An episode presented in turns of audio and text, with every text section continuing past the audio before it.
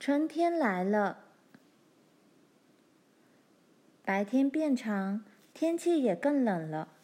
爸爸说：“当白日变长，天气也更凉。”终于，西南山坡上的雪软化了一些。中午时，冰柱会滴下水来，树液从树的根部往上升，该是做糖的时候了。寒冷的清晨，太阳还没升起，阿曼乐就和爸爸出发到枫树林去了。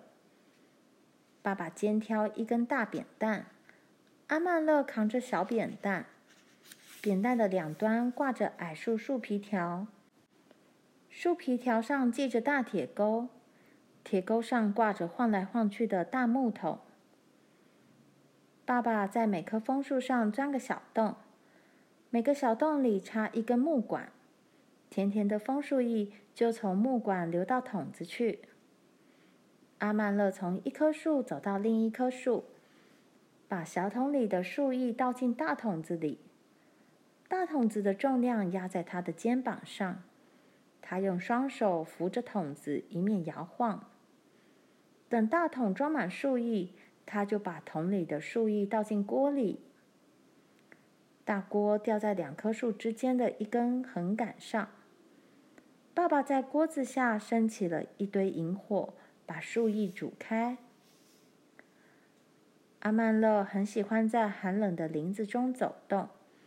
他踩在从没有人踏过的雪地上，雪地上只有他的脚印。他忙碌地把小桶里的树液倒进大桶里。每当觉得口渴的时候，他就喝一些稀稀甜甜的冰冷树液。他也喜欢走到熊熊的火堆旁，用树枝去拨火，看火花四溅。他借着火堆的强烈热力烘烤脸和手，嗅着煮沸的树叶甜香味，然后再走回树林里去。到了中午时分，所有的树叶都已经在锅里煮着。爸爸打开午餐盒，阿曼勒和爸爸坐在木头上，他们边吃午餐边聊天。他们把脚伸到火边上去烤。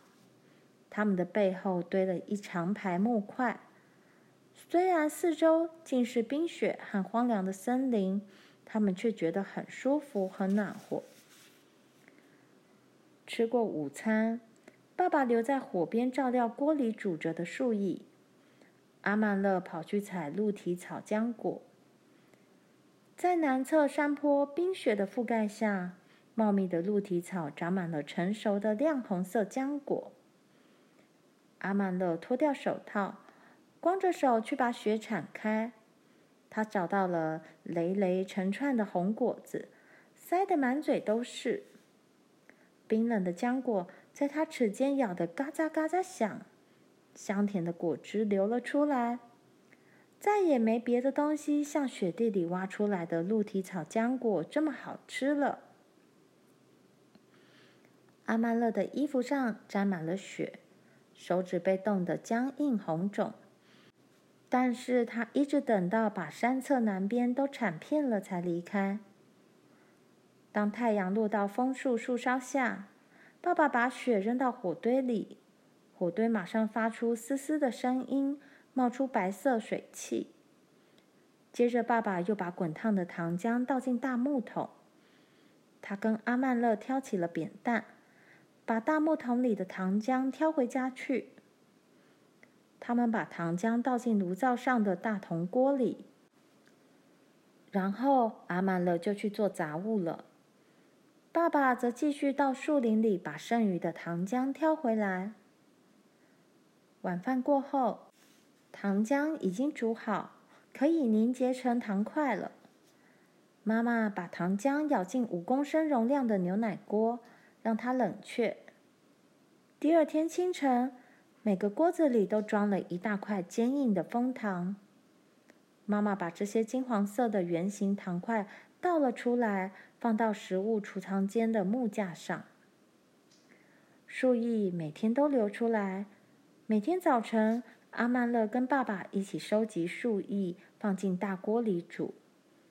每天晚上，妈妈就把糖浆做成糖块。他们做了可以在明年用上一年的蜂糖。最后煮的一锅糖浆没有做成糖块。这一锅糖浆装在罐子里，放在地窖。这是明年一年用的糖浆。当爱丽丝放学回家了以后，他闻闻阿曼勒身上的味道，叫了起来：“哦，你吃过鹿蹄草浆果？”爱丽丝认为她必须上学，而阿曼勒却可以收集树叶、吃鹿蹄草浆果，这简直太不公平了。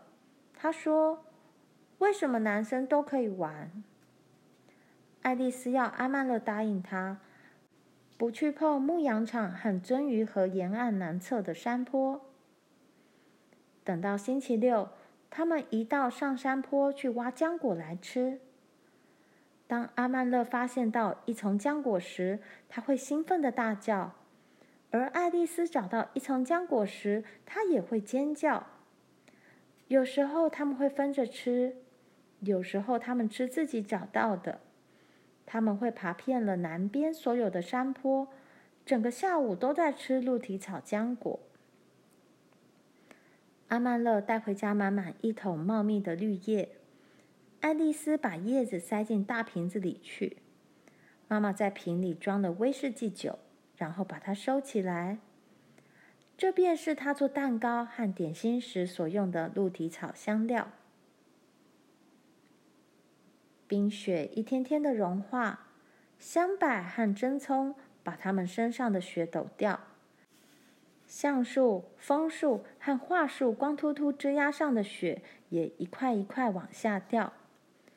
谷仓和屋子四周的围墙上，冰柱滴下来的水把雪堆表面打成无数个小洞。最后，冰柱哐当一声也落了地。潮湿而黝黑的地面一块块露了出来，露出的地面渐渐扩大。只有人走过的路面上仍是白白的，建筑物与木材的北边仍然有积雪。接下来，学校的冬季班结束，春天来了。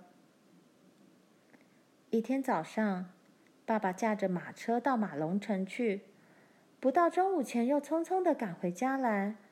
人还在马车上，便大声嚷着说：“有好消息！”原来纽约的马铃薯采购商人到马龙城来了。罗耶急忙跑去帮忙给篷车套马。爱丽丝和阿曼乐跑到柴房，把装谷物的篮子拿出来。他们把篮子轰隆隆地滚到地窖下去。很快的将马铃薯装进篮子，他们才装了两篮。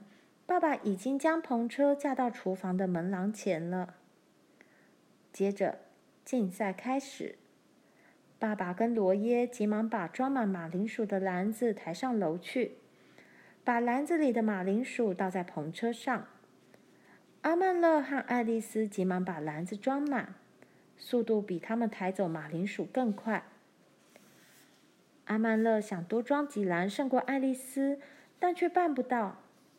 他的动作飞快，当他的身体已转向大篮子的时候，他的圆蓬裙还没转回来呢。当他把他拳法扶向后面时，他的手在脸上留下了污痕。阿曼乐笑他的小花脸，他也笑他的小花脸。自己去照镜子，你比我更脏。他们不停的把篮子装满，爸爸和罗耶根本不必等。等到装满一篷车之后，爸爸急忙赶着马走了。一直到下午三点左右，爸爸才回来。罗耶、阿曼乐和爱丽丝趁他吃冷饭时，把篷车又装满了。他赶快又驾了一车马铃薯进城。当天晚上，爱丽丝帮忙罗耶和阿曼乐做杂事。爸爸没有回来吃晚饭，直到他们睡觉时都还没回来。罗耶坐着等他。到了很晚，阿曼乐才听到篷车的声音。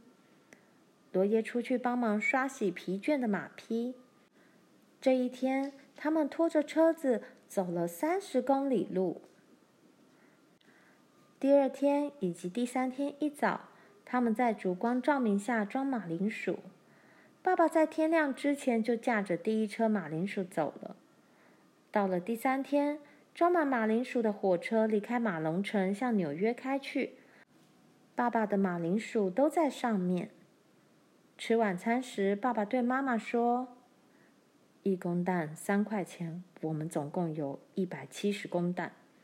去年秋天，在马铃薯价钱很低的时候，我向你说过，到了春天，价钱会涨的。”这表示爸爸在银行里又存了五百一十元。他们都认为爸爸很了不起，不但种的马铃薯非常好，还知道什么时候该把马铃薯存起来，什么时候该卖掉。妈妈笑容满面地说：“真好。”他们都好开心。但是没一会儿，妈妈又说：“既然现在马铃薯已经脱手了。”明天我们就动手清扫屋子，天一亮就开始。阿曼乐最讨厌扫屋子了，他必须把几公里长的地毯边上的平头钉拔起来，接着又要把地毯晾在屋外晒衣服的绳子上，用一根长棍子去掸地毯上的灰尘。小时候，他会跑到地毯下去玩，把地毯当作帐篷。但是现在他已经九岁了，他必须不停掸这些地毯，直到上面的灰尘都拍干净为止。屋里的每样东西都要搬动，每样东西都要擦、洗、打磨，所有的窗围都要取下，所有的羽毛床都要抬到外面去通风，所有的毛毡、被褥都要清洗。从天亮到天黑，阿曼乐不停地跑。打水、搬木柴、把干净的麦秆铺在擦洗过的地板上，然后在上面把地毯摊开，然后在地毯边缘重新钉上平头钉。阿曼乐在地窖里工作了好多天，他帮罗耶把储放蔬菜的大木箱空出来，捡出腐烂的苹果、胡萝卜和大头菜。把好的蔬菜放回妈妈擦洗干净的木箱去，其他的木箱则放进柴房。他们把瓶子、壶子、罐子都拿出来，几乎把地窖搬空。然后妈妈擦洗地窖的墙壁和地板。罗耶把水冲入放了石灰的桶里，阿曼乐搅拌石灰，直到石灰不再冒泡。变成了一桶一桶白色的石灰水，然后他们用石灰水把整个地窖粉刷一遍，这很好玩。当他们跑上楼时，妈妈说：“天哪，你们身上沾的石灰水简直比刷在墙上的还多。”